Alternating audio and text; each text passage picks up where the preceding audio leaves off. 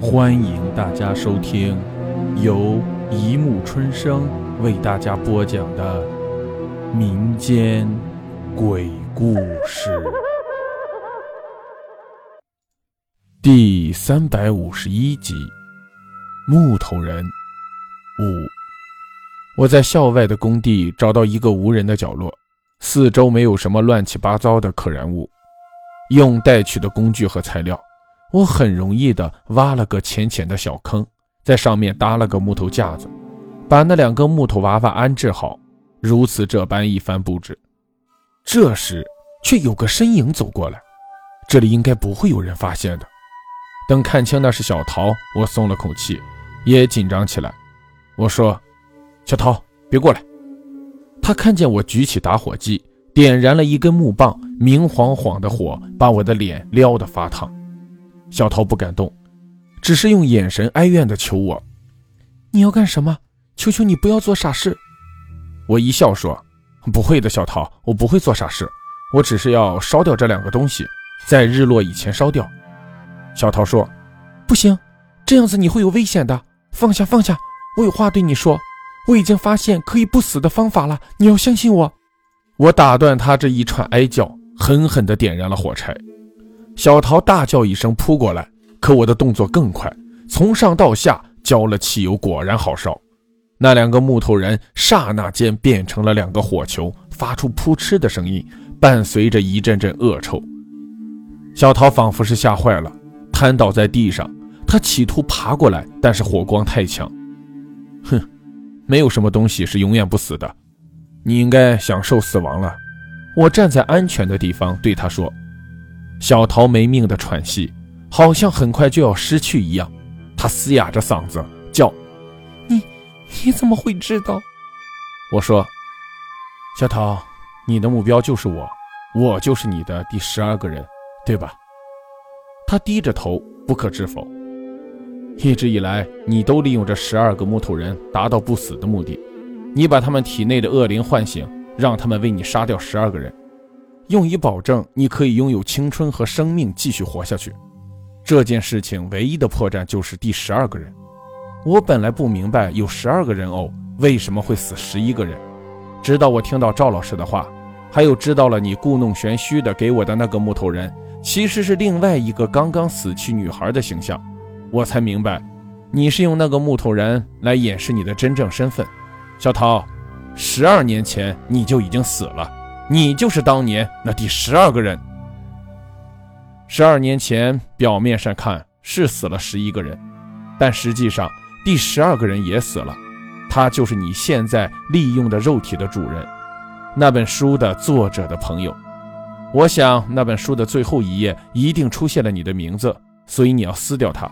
你杀了第十二个人，自己附在他的肉体里，利用他的形象和身份活了下去。十二年后再回到这个学校，寻找下一个让你附身的替死鬼。小桃嘴动了动，低声问我是什么时候开始怀疑他的。我便说：“你第一次跟我聊天就露出了马脚，你说每十二年学校就会死十一个人，但是那个故事的前几页并没有提啊。所以后来我想，你既然知道了这个，必然是看了我没有看的东西，最有可能。”就是那故事的最后一页，从那时候起，我就知道是你把最后一页撕掉了，但我没有怀疑你，因为我也不知道你究竟为什么把它撕掉。直到又发生了几件事，我才把你跟木头人彻底联系在一起。其实我早该看出来，那本书既然只有三个人看过，而我和阿彪又绝不可能撕掉那最后一页，那么小桃一定就是你做的。你害怕那本书上的内容被我看到。所以，在我之前找到了那本书，又想了个办法让阿彪遇到车祸，是你撕掉那故事的第一句话塞到阿彪的手里的，为的是让我误会他的意思。阿彪要告诉我的真正意思只有一个字：烧。他让我烧掉木头人，而有了你的纸条，这个字就被护士理解成了烧。要不是一个偶然，我根本想不到阿彪的话原来是这个意思。你本来想杀掉子强，但是我无意中把赵老师的话告诉了你，你担心他会想起你的名字或者认出你，所以就找个机会拿回子强那里的木头人，让赵老师捡到，杀了他。小桃这时候的脸让我开始不忍心看，他痴痴呆呆的好久才说：“没错，我用那个木头人杀了赵老师。木头人杀人是有过程的，我必须慢慢的变成那个人的样子才行。可我不能等，我怕他会破坏我的计划，所以我用了个法术，让他在一小时之内就杀了他。不过这个法术是有代价的，那个木头人必须吸收别的木头人的法力才行。”他吸收了你这个木头人的力量，所以你才死得慢些，要不然你现在已经死掉了。那么就是赵老师救了我了。小桃的身体开始迅速的腐烂起来，可他还在说：“我本来以为我是不会死的，我每隔十二年就把这样的事情重复一次，变换身份，变换生命。不错，你本来是我选择的第十二个人。”我本来是打算用你的身体再活十二年，可是我的第十二个木头人被烧掉，我就再也不能完成不死的过程，我的生命将带着所有的木头人一起，变成一片没有任何能力的飞灰了。他说着，一直陶醉着望着火中的木头人，仿佛那燃烧的两团丑恶的东西是他的全部。他说：“我只能利用木头人。”没有木头人，每十二年的复活，我就跟普通人一样。凭我的能力，甚至不能杀死你的那个同学阿彪，最多只不过在他身后把他推向汽车而已。火光越来越旺，在我看来，那似乎成为了另外一个太阳。小桃的嘴唇都掉了，露出一口白牙，那么诡异，令人恶心。他做出个好像是微笑的表情，然后说：“你真的好聪明。”我从没想到我能结束在这里，不过有一件事情你猜错了。他笑得好得意。那个故事的作者其实是我。故事的结尾是女主人公因为男朋友的惨死而对生命产生了偏见，她自作主张地从朋友那里偷到了最后一个木头人，所以他就成为了第十二个。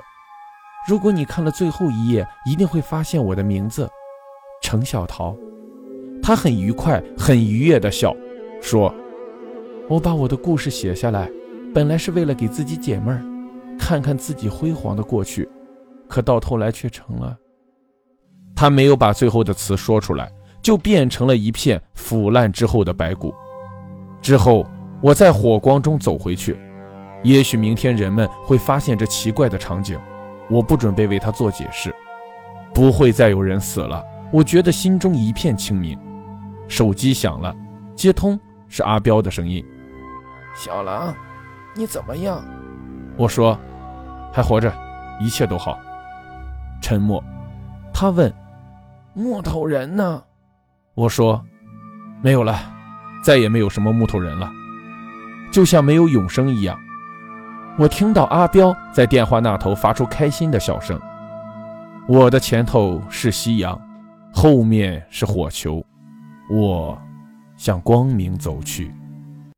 好了，故事播讲完了，欢迎大家评论、转发、关注，谢谢收听。